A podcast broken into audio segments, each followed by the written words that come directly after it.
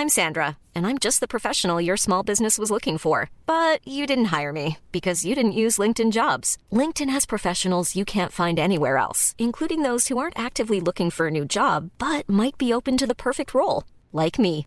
In a given month, over 70% of LinkedIn users don't visit other leading job sites. So if you're not looking on LinkedIn, you'll miss out on great candidates like Sandra. Start hiring professionals like a professional. Post your free job on linkedin.com/people today.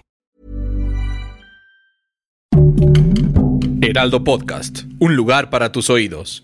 Hola, yo soy Melisa Moreno y vengo desde Literal, pero en esta ocasión tomo los micrófonos de rollos y revelaciones para celebrar el Día Internacional del Podcast. Y para esta celebración tenemos una invitada muy especial, Greta Rico, fotógrafa documental, periodista y educadora mexicana enfocada en temas de género y derechos humanos. Rico documentó durante cinco años la labor de parteras urbanas, una práctica desde el amor y el respeto a las mujeres en parteras urbanas, el cual es un fotolibro y una exhibición. Pero antes de entrar a detalle y presentarles y darle el micrófono a Greta, quisiera darles unos datos muy importantes. 2020 fue el año en que la tasa de cesáreas alcanzó por primera vez un 50%, una cifra que coloca a México en el lugar, en el cuarto lugar a nivel mundial en nacimientos por cesáreas sin una indicación médica como tal. Además, es el 15 el porcentaje que la Organización Mundial de la Salud recomienda para hacer cesáreas. O sea, un 15% más o menos es lo que se necesitaría. Pero bueno, ahora sí, Greta, bienvenida y muchas gracias por estar en este programa especial. Muchísimas gracias a ti, Melissa. Me encanta que me hayan invitado para hablar de mis temas favoritos, fotografía y salud de las mujeres también a partir de estos proyectos documentales y de este fotolibro. Oye, pues pregunta obligada, ¿cómo te interesó este tema? ¿Cómo le entraste a hablar de la salud de la mujer eh, y pues a las parteras? Pues en realidad fue una casualidad. Eh, hace ya varios años cuando yo me decidí a dedicarme de lleno a la fotografía documental, pues me acordé que tenía una amiga pues de, de, cuando éramos muy chicas que estábamos apenas entrando a la universidad, pues que se había formado como partera, ¿no? Una amiga que vive aquí en la Ciudad de México. Y entonces yo dije, pero ¿cómo que parteras en la Ciudad de México? Pues voy a buscar esta morra para que me cuente de qué va. Y pues nos fuimos a tomar un café, estuvimos platicando como cuatro horas y esa tarde después de hablar con Hannah, pues me di cuenta que esto, esta era una historia que se tenía que contar, ¿no? Como justo eh, me parecía importante cómo a través de la fotografía las personas y sobre todo las mujeres en la Ciudad de México podían entender y podían informarse al respecto de que la partería debería ser una opción para atender su salud sexual y reproductiva eh, y no debería de mirarse como suele suceder como la última opción, ¿no? Las personas equivocadamente pensamos que las parteras únicamente están lejísimos, lejos de los hospitales, en, en, comunidades rurales, en donde no hay acceso a la salud. Y es una percepción muy equivocada y también muy colonial de la práctica de la partería. La realidad de las cosas es que las parteras son las profesionales de la salud expertas en nuestros procesos y en nuestros procesos fisiológicos. Esto quiere decir como lo que es normal, por así decirlo, ¿no? Y en cambio, si revisamos la historia de la ginecobstetricia en el mundo, esa otra ciencia fue creada para atender lo que se sale de lo normal, los padecimientos de las mujeres, las cosas que no son regulares en nuestros procesos. Y entonces mirándolo desde ahí, lo que es interesante es que en realidad pues debería de haber un montón de más parteras, ¿no? Y sin embargo esto no sucede. Algo también interesante y parte de los hallazgos que yo tuve con este proyecto tiene que ver con que ha sido también parte de una agenda estatal y de políticas públicas a través del gobierno mexicano y de la Secretaría de Salud que se ha intentado erradicar de manera completa el trabajo de las parteras, justo porque desde, desde estos enfoques de la medicina hegemónica, pero también muy patriarcales, se piensa que estas mujeres son mujeres que no saben nada, ¿no? Se piensa que estos saberes femeninos, o más bien no son considerados como ciencia estos saberes femeninos, y al contrario, lo que yo he encontrado documentando a lo largo de cinco años el trabajo de las parteras es que es una práctica que está basada en evidencia científica empírica a partir de su propia práctica, pero que también a nivel internacional ya hay un montón de evidencia científica en donde se dice el trabajo de las parteras es un trabajo y es una labor a la que todas las mujeres deberíamos de tener acceso, ¿no? Está eh, cañón cómo podemos descalificar algo, pero de, eh, nombrándolo como algo ignorante, o sea, diciendo esto no sirve, no es científico, y justamente desde la ignorancia, ¿no? Pero antes de que le entremos más, más a este tema, a mí me interesa mucho saber tu trabajo, ¿no? Tu trabajo en campo, ahí, y el campo es pues tal cual el parto, ¿no? Y, una de las cosas eh, que más me interesa es cómo te acercas. O sea, Greta fotógrafa, ¿cómo se acerca a la partera? ¿Cómo se acerca a la madre para que te dejen estar en ese momento, Greta? Porque digo, en una situación normal de una fotografía, ya puede, digamos una guerra, que se me hace de lo más extremo, ya es complicadísimo, ya podríamos tener este, una conversación compleja, pero algo más extremo que a mí me puede parecer es un parto. ¿Cómo logras esa confianza? ¿Cómo logras estar ahí? Que te dejen estar ahí. Pues inicialmente siendo muy honesta, ¿no? Algo que yo, por ejemplo, siempre cuento o siempre comparto cuando me invitan a dar charlas o talleres, es que, bueno, yo además soy una mujer que se asume como feminista, mi trabajo también políticamente lo enuncio como feminista, y entonces desde ahí una de las apuestas de mi quehacer como fotógrafa tiene que ver con ser completamente honesta con las mujeres, ¿no? Es decir, desde el inicio cuando las invitamos a participar en el proyecto, les dijimos cuál era el objetivo del proyecto, cuál es la finalidad de que se miren estas fotografías, y en realidad el objetivo principal es informar, ¿no? Parteras Urbanas se ha ido transformando a lo largo del tiempo y, ha trascendido la fotografía documental. Hoy en día yo lo considero más bien un proyecto educativo, ¿no? En donde a partir de estas fotografías justo estoy contribuyendo a que las personas informen, a que las personas eh, derriben muchos mitos que existen alrededor del parto. Y entonces todo esto se lo dije a las mujeres, ¿no? También fui muy honesta al respecto de cuál podía ser el alcance del proyecto, ¿no? Yo les dije, pues a lo mejor esta foto se va a publicar en un libro que van a ver cinco personas o a lo mejor se van a publicar en la calle, literal, en espacios públicos en donde a lo mejor todo el mundo lo va a ver. Y para mí era muy importante que ellas tuvieran esa información porque a partir de ahí ellas tenían pues claramente el derecho de decir si quiero participar, no quiero participar, ¿no? Otra cosa que también fue importante para mí fue, por ejemplo, conocer a las mujeres antes de que se pusieran de parto. Porque sí, como tú misma lo acabas de decir, el parto es un proceso de completa vulnerabilidad y para mí era muy importante, al igual que es, por ejemplo, para las parteras, que las mujeres se sintieran completamente cómodas en ese momento, ¿no? Una de las apuestas políticas también que tienen las parteras es eh, que las mujeres se apropien del proceso, que las mujeres decidan cómo quieren, dónde quieren, con quién quieren, quiero que esté mi hija, mi abuelita, mi mamá, mi tía, mis amigas, lo que sea. Y entonces desde ahí, yo para mí también era muy importante que cuando se pusieran de parto y llegara la fotógrafa, pues no, no fuera una X que ni siquiera conocen, ¿no? Sino que también estuvimos trabajando la relación de cercanía y de confianza con las mujeres desde la atención prenatal, ¿no? Yo iba a las citas también con ellas, yo también, eh, justo muchas de ellas también documenté su acompañamiento prenatal, ¿no? Por ejemplo, Em, como las parteras atienden en casa, eh, a la semana 34 acuden a la casa de las mujeres para ver la logística, ¿no? Dónde vamos a poner la tina, dónde está la toma de agua, porque nada es improvisado. A diferencia de lo que la gente piensa de que una mujer empieza a pujar y se aparece la partera de la nada nada más con un rebozo en la mano, pues esto también es ficción. y lo podemos ver justo a través de las fotografías de parteras urbanas. O sea, nada es improvisado en el modelo de partería. Las parteras acompañan a las mujeres desde mucho antes de ponerse de parto, las conocen, generan una relación cercana y afectiva con ellas, de tal forma que cuando venga el parto y venga la crisis, ¿no? Porque es una crisis completa y total, pues ellas ya las conocen, ya saben qué les gusta, qué no les gusta, ¿no? O sea, qué cosa las puede hacer sentir mejor, ya conocen también su historia de vida y de alguna manera yo también ya estaba involucrada en ese proceso. La verdad es que fue súper bonito porque eh, justamente porque ya nos conocíamos, pues ya en el momento de los partos, pues casi, casi que ellas también me decían que decían, que querían, ¿no? Así de, oye Greta, toma una foto de esto. Oye Greta, mira, ¿ya viste esto? Y algo que también es importante, eh, o sea, que sí me parece también interesante compartir de este tipo de práctica, Melissa, es que, pues te decía, ¿no? En tanto que yo me enuncio como feminista, para mí también fue muy importante durante todo el proceso que se respetara el consentimiento de las mujeres, ¿no? Una de las cosas que yo reflexiono mucho en mi práctica como fotógrafa es que si hay un sector de la población en el mundo que tiene claro que qué es, que se siente que te hagan algo sin pedirte permiso, pues somos nosotras. Totalmente. O sea, ¿cuántas de nosotras no nos han llegado en el metro, no te han gritado peladeces en la calle? Y así nos podemos seguir con 25 mil ejemplos, ¿no? Entonces, em, para ser coherente con eso y también con mi trabajo, sí hubo momentos en donde las mujeres, estando en el trabajo de parto, y estando en medio de las contracciones, se voltearon y me dijeron, quiero que te salga, ¿no? Y entonces a mí lo que me tocó fue respetar eso. Y hubo momentos en donde justo tuve que bajar la cámara y decirle, sí, claro que sí, o sea, este es tu parto, tú decides, este es tu derecho, y me salí y me fui, ¿no? Es bien interesante porque también pasó que ya después de que parieron, o no sé, dos, tres días antes me buscaban así de, oye, Greta, perdón, qué pena. Yo les decía, no te, o sea, no tienes por qué disculparte, porque justo eso es también lo que quiere el patriarcado de nosotros, ¿no? Que siempre vayamos sintiéndonos mal por haber decidido, ese era tu parto, estabas en todo el derecho, claro, ¿no? O sea, estabas en todo el derecho del mundo de sacarme y la apuesta es esa, ¿no? O sea, yo caminar con las parteras y si las parteras te van a escuchar y te van a respetar, pues a mí me tocaba también hacer lo mismo, ¿no? Totalmente.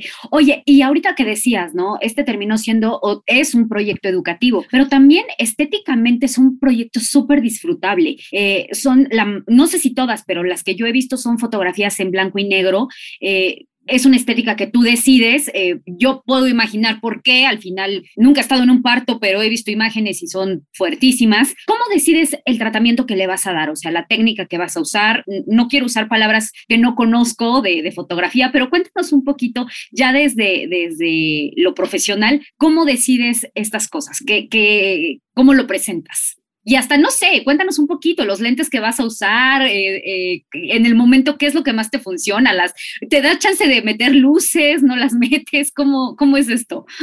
Pues yo creo que depende mucho del proyecto. En el caso particular de parteras urbanas, siempre que me preguntan esta, siempre que sale esta pregunta de por qué las fotos son en blanco y negro, la verdad es que la, la respuesta no es muy compleja. O sea, yo desde el inicio vi este proyecto en blanco y negro. ¿no? Como, no sé, como platicando con las parteras, conociéndolas, conociendo su práctica, pues me pareció algo, o sea, me parecía una historia que se tenía que contar así, así como ha habido momentos en donde llego y digo, no, esto es a color, ¿no? O sea, como que va a depender también mucho del tipo de proyecto, pero la verdad es que también fue bien interesante porque conforme se fue dando a conocer el proyecto, para mí fue reafirmante y fue también como, como darme cuenta de que fue una decisión correcta sobre todo por el tema de la sangre, ¿no? O sea, ya de por sí ver fotos de parto impresiona mucho a la gente. Me parece que si lo hubiera hecho a color, a lo mejor no necesariamente se estarían impactando por lo que necesito que se impacten, sino nada más por todo lo rojo que ven en la foto. Claro. Entonces creo que desde ahí también... Todo lo que sale ahí. sí, claro. Creo que también en ese sentido, pues fue una decisión acertada Em, y por otro lado, bueno, en términos del equipo, la verdad es que yo pues soy muy, soy muy austera para trabajar, o sea, no, no soy de estas, de estas personas fotógrafas que cargan con 25 mil lentes y con flashes y con rebotadores y con tripié, o sea, yo llego al lugar con mi cámara y ya, generalmente traigo un par de lentes, pero la verdad es que siéndote muy honesta, pues es raro que cambie de lente. O sea, como que hay una óptica con la que yo en lo personal ya me siento muy cómoda, eh, justo por el hecho de que realizo documental, me parece que es un lente que me permite como, como yo tomar las decisiones a partir de, de yo determinar dónde me coloco, si me hago para adelante, si me hago para atrás, si me agacho, si, ¿sabes? O sea, como que me gusta más eh, encontrar qué es lo que estoy queriendo em, contar o qué es el tipo de fotografía que quiero buscar a partir de yo moverme y yo tomar esas decisiones más que de estar haciendo zoom con el mismo lente y yo seguir en la misma posición. Entonces creo que también generalmente utilizo ópticas fijas, justo lentes que no tienen zoom. Entonces lo que eso también me obliga a mí a moverme, ¿no? O sea, no nada más acercarme y alejarme con el zoom, sino yo decidir, me muevo cuántos pasos, me hago para la izquierda, me hago para la derecha, me agacho, me levanto, ¿no? Híjole, Greta, pero ¿cómo le haces ahí para, para, digo, obviamente es una cosa de sentido común en ese momento, pero ¿cómo no ser intrusiva? Porque están, supongo que pasando, digo, debe haber un montón de partos que son sencillos o que son muy naturales, pero debe haber otros, no me sé en porcentaje, pero que pueden durar días, ¿no? Horas y ser complicados. ¿Cómo le, ¿Cómo le haces ahí tú para que de repente no pasarte de la raya? Porque a lo mejor no lo logras medir. Pues yo creo que tiene que ver un poco con lo que te decía al inicio, ¿no? O sea, las mujeres ya me conocían. Ok. Y en lo personal lo que también hago mucho es sentirlas, ¿no? O sea, también ha habido momentos en donde justo a lo mejor ellas sentían que yo estaba demasiado cerca y entonces pues me alejaba.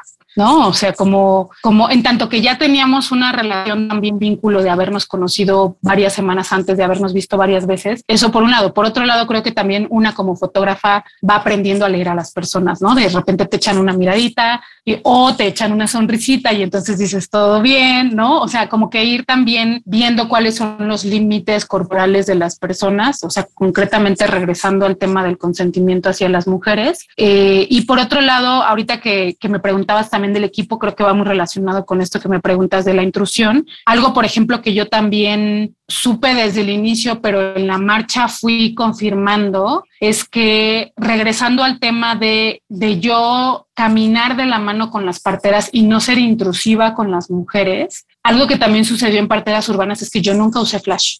A lo mejor pude haber tenido mejores fotos, pero cuando una mujer está en trabajo de parto a las dos o tres de la mañana, prenderle una luz es demasiado, es súper intrusivo, incluso puede llegar a ser violento. Y entonces, pues afortunadamente en la marcha tuve la oportunidad de invertir en un buen equipo que me permitía hacer fotos pues con muy poca luz y que salieran bien las imágenes, que se siguiera cuidando la calidad de las imágenes sin, sin que se pixeleara mucho, sin que se reventara mucho el grano de la foto. Eh, pero sí fue una de las cosas que también decidí desde el inicio, ¿no? Y que afortunadamente eh, pues en la marcha fui reafirmando también, ¿no?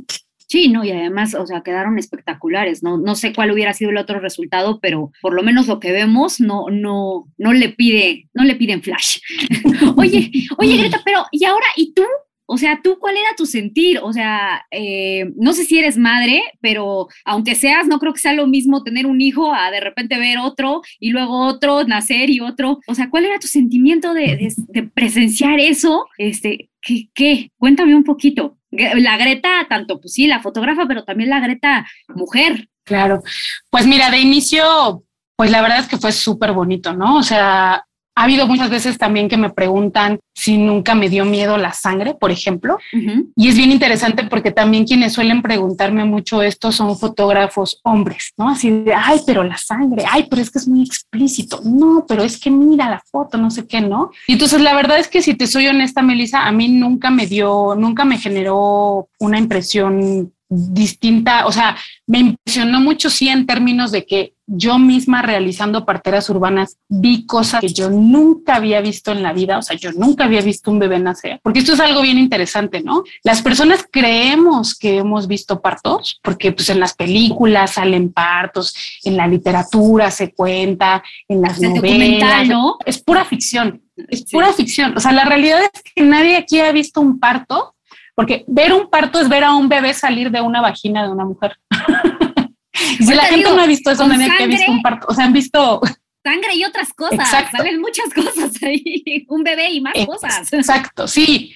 Sale líquido amniótico, sale meconio, sale un cordón, o sea, sale la placenta, salen un montón de cosas. Y eso o sea, yo estoy casi segura que las personas que van a escuchar este podcast, pues, o sea, no digo que nadie, pero muy pocas. Y yo, Greta, o sea, además viviendo en tiempos de Internet en pleno siglo XXI, o sea, de nuevo, porque ¿cuáles son las representaciones sociales y culturales que existen del parto? Mujeres gritando histéricas y en la siguiente toma ya están cargando al bebé, ¿no? Claro, claro. y eso es el parto, o sea, según nosotras, ese es el parto. No, si tú le preguntas a tus amigas, oye, ¿por dónde nacen los bebés? Todas te van a contestar, pero si les preguntas, oye, ¿tú has visto un parto? Sería bien interesante también escuchar que te responden, ¿no? Entonces, eh, pues fue súper bonito, o sea, para mí fue muy, muy, muy mágico. Dicen las parteras que tiene que ver con las hormonas también, que es que las, o sea, que las mujeres sueltan en el parto. Según ellas, había tanta oxitocina en el cuarto que pues ahora, eh, producto de yo haber presenciado esos partos, pues yo adoro esas mujeres y esos bebés y al revés, ¿no?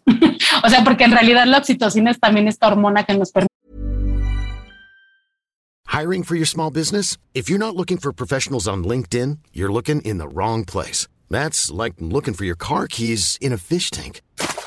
LinkedIn helps you hire professionals you can't find anywhere else, even those who aren't actively searching for a new job but might be open to the perfect role. In a given month, over 70% of LinkedIn users don't even visit other leading job sites. So start looking in the right place. With LinkedIn, you can hire professionals like a professional. Post your free job on linkedin.com slash people today.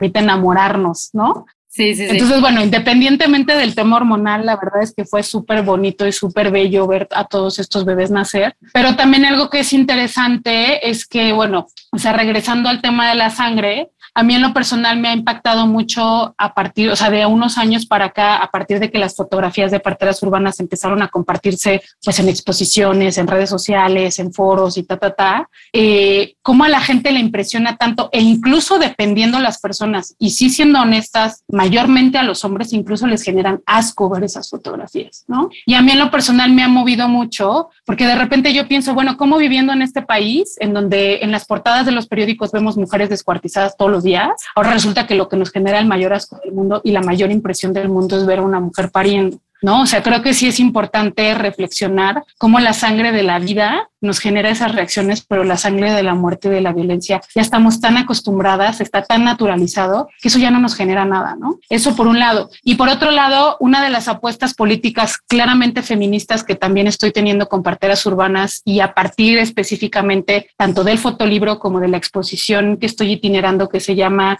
Entre Patrimonio y Colonialidad, tiene que ver con el hecho de justo invitar a las personas a que se acerquen a ver estas fotografías como una invitación también a, ver cosas que nunca han visto, ¿no? O sea, regresando a esto que te decía de quienes hemos visto un parto o quienes hemos visto una placenta o quienes hemos visto em, a una mujer teniendo contracciones de verdad o a una, o a una partera conteniendo esa mujer de la manera más amorosa, ¿no? Entonces, justo también a eso estoy em, apelando con este proyecto, o sea, invitar a las personas, invitar a las mujeres concretamente a que vengan a la muestra a que conozcan sus procesos, a que conozcan su cuerpo a partir de estas fotografías documentales. Y quiero, que, bueno, eh, acabas de decir un montón de cosas súper interesantes en las que me quiero detener, pero quiero volver un poco a lo, a lo que decías de, de, de la reacción de, con la sangre y el asco y un poco lo que te decían los, tus compañeros fotógrafos y lo, los, la reacción de los hombres. Cuando yo te preguntaba justo tu reacción estando ahí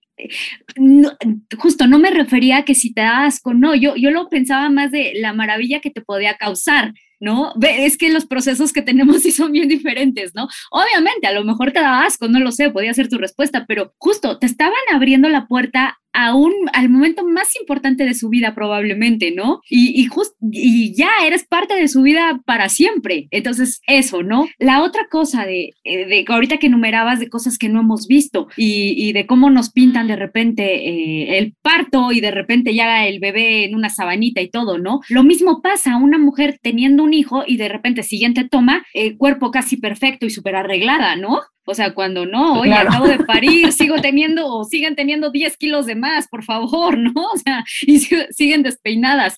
O sea, eso me parece que es la vida real y es lo que sucede. Y también creo, y me lo han dicho muchas amigas mamás, que eso no se los cuentan a ellas mismas, ¿no? O sea, entre, entre las mujeres deberíamos de hablarnos realmente cómo es la maternidad y cómo es ese proceso, porque muchas también pensamos que, ah, no era de repente ya o sea, suena como tonto, pero de verdad uno no sabe lo que viene después. Y, y, esto de lo que dices, de lo que quieres mostrar, creo que también está bien padre que muestres, muestres las otras posibilidades que tenemos, ¿no? Que existe la posibilidad de un parto y que no es esa cosa de, de, la montaña, del pueblo. No, que las estadísticas de las que hablábamos en un principio, de, de, que la, de que estar en un hospital no siempre es necesario, claro, es una opción, pero de que te hagan una cesárea muchas veces es súper violento, es violencia obstétrica. Y si quieres, hablamos un poquito de eso porque creo que también por ahí va tu proyecto. Eh, pero bueno, eso, ¿no? Que las mujeres sepan que existe esta opción y es completamente segura y es ancestral y, y válida, ¿no? Y dije un montón de cosas, perdón, pero es que tenía muchos comentarios de todo. no, no te preocupes. Sí, yo creo que esto que dices es muy importante, Melissa, porque regresando justo a lo que dice la Organización Mundial de la Salud, eh, con base en la información que se ha publicado en los últimos años, ellos dicen que alrededor del 85% de las mujeres en el mundo somos mujeres sanas, que somos candidatas a tener un parto en casa, justo porque en teoría no deberíamos de sufrir ninguna complicación. Ojo aquí, puede que sí haya complicaciones y entonces sí para eso están los hospitales y los cines, qué padre, ¿no? Pero en el otro 85% de los casos, pues ese debería de poder ser un parto en casa acompañado con una partera, porque en teoría, o sea, eh, las posibilidades de que algo salga mal es de menos del 1%. Si eres una mujer sana que está presentando un embarazo sano, es decir, que no eres una mujer que tiene diabetes o hipertensión o algún otro tipo de padecimiento, comorbilidad, ¿no? Entonces, Algo que también es interesante de lo que mencionas y que lo decías al inicio de la charla, tiene que ver con el preocupante índice de cesáreas sin indicación médica que tenemos actualmente en México, que a partir del año, del primer año de la pandemia que fue el 2020, se levantó históricamente porque nunca habíamos estado en esos niveles al 50%. ¿No? Y entonces, ¿qué es otra de las cosas que pone sobre la mesa y que pone en el debate parteras urbanas? Es cómo informamos a las mujeres, ¿no? O sea, justo lo que tú decías es que nadie nos dice nada, ¿no? Y entonces, ¿cómo informamos a las mujeres cuáles son las razones por las que no se les debería de practicar una cesárea? Y entonces, yo en algún punto, o sea, cuando yo me di cuenta que cuál era la historia que quería contar, empecé a hacer una lista de mitos, ¿no? Uno de los principales, si tú, si tú conoces, si tú tienes mujeres cercanas que les hicieron una cesárea, pregúntales por qué les hicieron la cesárea. Y muchas de ellas te van a decir, ay, es que mi bebé tenía el cordón enredado. Primer mito, en la exposición de parteras urbanas, ustedes van a ver fotografías en donde el bebé tiene el cordón enredado cuando nació, la partera solo le dio la vuelta y se lo entregó a su mamá. Esta no es una razón para realizarte una cesárea. Los bebés están en bolsas de agua, o sea, el saco amniótico es agua, nadamos felices en el vientre de nuestras madres, damos vueltas, ¿no? O sea, te acomodas moviendo. Es obvio que se va a enredar el cordón. ¿No? O sea, si lo piensas desde ahí, tiene toda la lógica del mundo. ¿No? Pero este es uno de los principales motivos y es uno de los mayores miedos que les meten los gines a las mujeres para que acepten una cesárea. Y eso también es violencia obstétrica. O sea, porque además es súper ridículo que les dicen, es que hay puede tener dificultades para nacer si nace con el cordón enredado. Ojo aquí. O sea, las y los bebés no están respirando en el vientre de la madre, están en un saco con agua. Ahí nadie respira.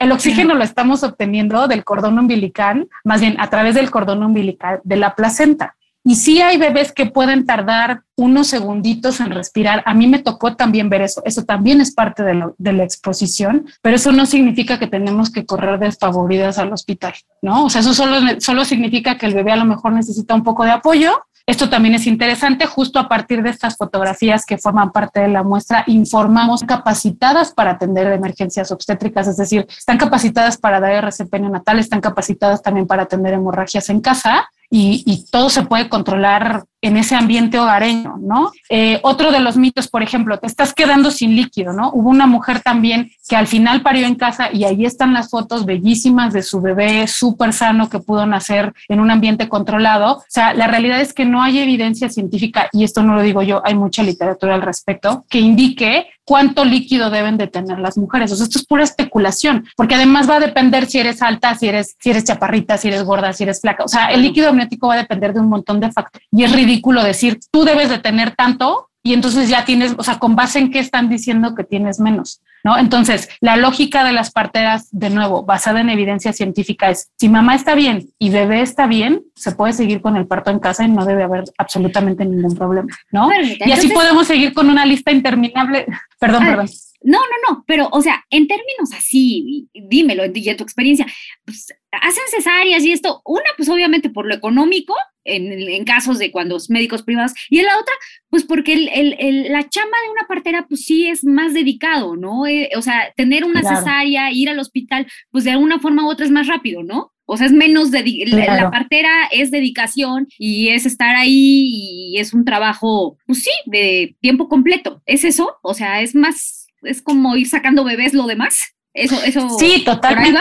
O sea, al final, si lo piensas, hace toda la lógica porque además estamos en un sistema capitalista en donde time is money, ¿no? Entonces, pues esto es más rápido, pero algo que creo que también es importante decir, porque no se limita solo a decir esto es más rápido, es que ese esto es más rápido está violando los derechos sexuales y reproductivos de las mujeres en México. Uno, está generando altísimos índices de violencia obstétrica, porque algo que también es importante es que están coaccionando a las mujeres para aceptar cesáreas en los hospitales. O sea, si te dicen que tu bebé se va a morir, pues hasta yo le digo, ya ábreme y sácame. Totalmente. Sin embargo, no se le está, se está violando también su derecho de acceso a la salud y de una atención digna en tanto que no se les está informando, uno, cuáles son los efectos secundarios y los efectos adversos que, les puede provocar que les realicen una cesárea, y dos, cuáles son los beneficios que se están perdiendo tanto ellas como sus bebés de que les practiquen una cesárea y de que esa bebé o ese bebé no nazca por un parto fisiológico vaginal. Es bien sabido también que el hecho de que las y los bebés pasen por el conducto vaginal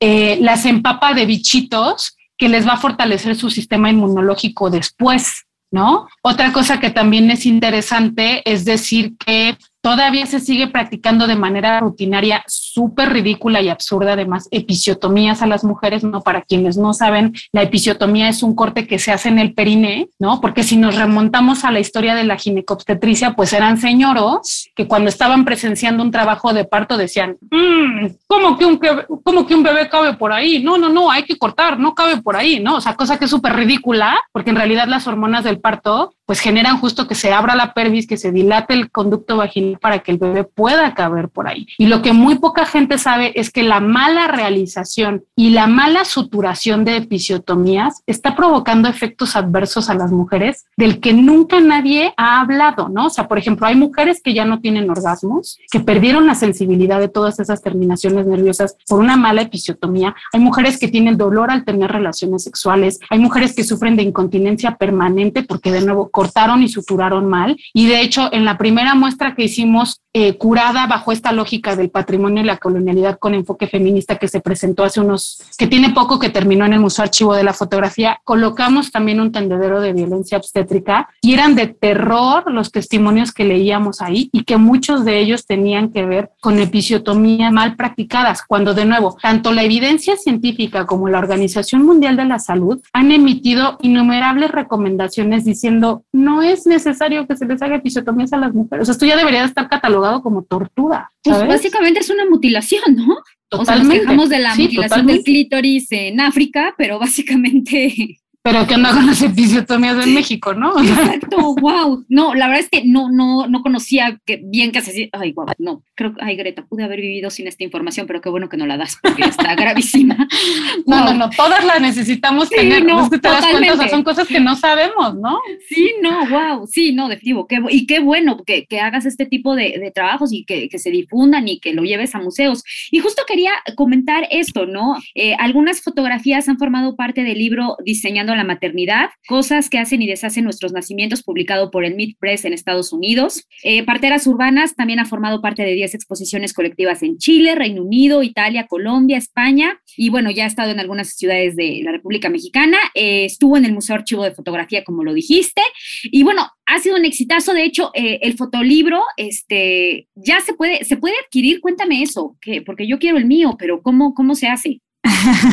Sí, pues en realidad fue un tiraje muy pequeño, fue eh, un, fotolibro de autora con un tiraje solo de 120 ejemplares. El libro se editó en Chile con una editorial maravillosa y con la mejor editora del mundo que se llama Almendra Arcaya. Eh, Almendra es propietaria de una editorial independiente que se llama Mamífera y que casualmente trabajan sobre todo, o sea, ya imprime libros sobre parto, ¿no? Entonces, la verdad es que es muy chistoso porque nos encontramos, sí, o sea, el Internet es maravilloso y, y, en Instagram nos dimos cuenta que la otra existía, hablamos, hicimos un Zoom y dijimos, hay que hacer algo juntas y de ahí nació este libro. Eh, te decía, un tiraje muy pequeño de solo 120 y, y solo 50 viajaron a México. Entonces, eh, la manera de adquirirlo es pues contactarme a través de mis redes sociales que me encuentran en Twitter e Instagram como arroba Greta Rico. La verdad es que me quedan muy poquitos eh, y de hecho en octubre voy a tener una presentación en, en, un centro cultural aquí en el centro de la Ciudad de México que es el Rule. Entonces, pues también estaré informando ahí en mis redes sociales y en esa presentación voy a llevar también algunos poquitos para que los puedan adquirir. Oye, pues sí, este, ya después hablamos fuera fuera de esto para que me pases el mío, obviamente, pero sí, y ojalá que pueda, pueda crecer. Oye, y, y, antes de despedirnos, este, me gustaría, ¿cómo, ¿cómo le puede hacer? O sea, tengo entendido que en la Ciudad de México solamente hay, no sé si se llame un centro de parteras o cómo, este, o sea, solo hay un lugar donde se puede ir, pero ya si le despertamos a alguien la curiosidad, ¿a dónde puede ir? O sea, ¿cómo, cómo voy con una partera capacitada? Bueno, yo no, pero quien esté embarazada. pues, pues quienes quieran atenderse con una partera y quienes quieran gozar de los beneficios de, de cambiar de religión, porque literal es, o sea, entender otra manera de ver el mundo, pero sobre todo también de conocer nuestro cuerpo como mujeres y nuestros procesos fisiológicos. Existe una página de internet, o más bien, existe una red que tiene su página de internet, que es la Red Mexicana de Parteras Autónomas, porque algo que creo que también es interesante mencionar es que existen varios tipos de partería, ¿no? Las parteras con las que yo trabajé en este proyecto, pues son parteras urbanas, parteras autónomas, es decir, mujeres pues como tú y como yo que viven en una ciudad como esta, pero en esa red mexicana, por ejemplo, también en ese directorio están, por ejemplo, también parteras tradicionales que trabajan tanto en la periferia de la Ciudad de México como en otros estados de la República, eh, porque también me parece importante justo pues darse cuenta de que, de que existen varias opciones y que las parteras tradicionales pues son también mujeres que tienen conocimientos y sabiduría ancestral y tradicional tanto de sus pueblos como de las generaciones de mujeres de sus pueblos y comunidades, que también es una práctica eh, súper importante y que también a ellas el Estado, ¿no? O sea, lo que decía al inicio, a partir de políticas públicas y a partir de eh, pues mucha violencia que ha venido por parte de la Secretaría de Salud, pues las han violentado también de manera muy fuerte, ¿no? Entonces, yo creo que es bien interesante y bien importante esto que dices, Melissa, de si nosotras queremos atender con una partera, ¿qué hacemos? Yo creo que principal y mayormente lo que tenemos que hacer es defender a las parteras y defender el trabajo y la práctica de la partería, porque está en peligro de extinción porque el Estado quiere terminar con ellas y a las únicas que nos toca decir, oye, espérate, porque esto es algo que en realidad eh, defiende mi dignidad y defiende de manera real mi derecho de acceso a la salud de una manera digna, pues es la atención con las parteras, ¿no? Totalmente, totalmente. Y, por eso eh, quiero agradecerte dos cosas. La primera de ellas es que difundas, que pongas el ojo en estos temas, este, en, educar, en difundir, en, la violencia obstétrica, que recuerdo hace tiempo un, un, un, hombre me decía, ¿qué es eso? O sea, tal cual me dijo, ¿qué es la violencia obstétrica? o sea, de entrada, ¿no?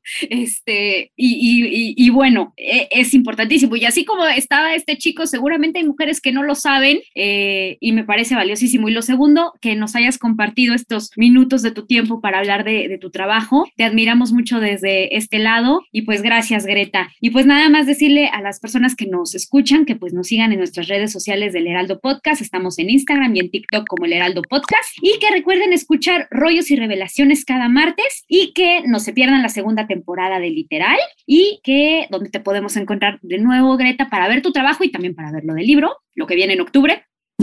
Claro que sí, pues en todas las redes sociales me encuentran como Greta Rico, así que no hay ningún pierde.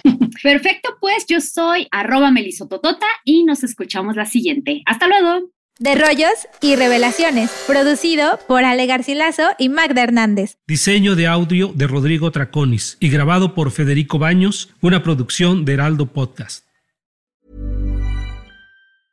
Mom deserves the best, and there's no better place to shop for Mother's Day than Whole Foods Market. They're your destination for unbeatable savings, from premium gifts to show-stopping flowers and irresistible desserts. Start by saving 33% with Prime on all body care and candles. Then get a 15-stem bunch of tulips for just $9.99 each with Prime. Round out Mom's menu with festive rosé, irresistible berry chantilly cake, and more special treats. Come celebrate Mother's Day at Whole Foods Market.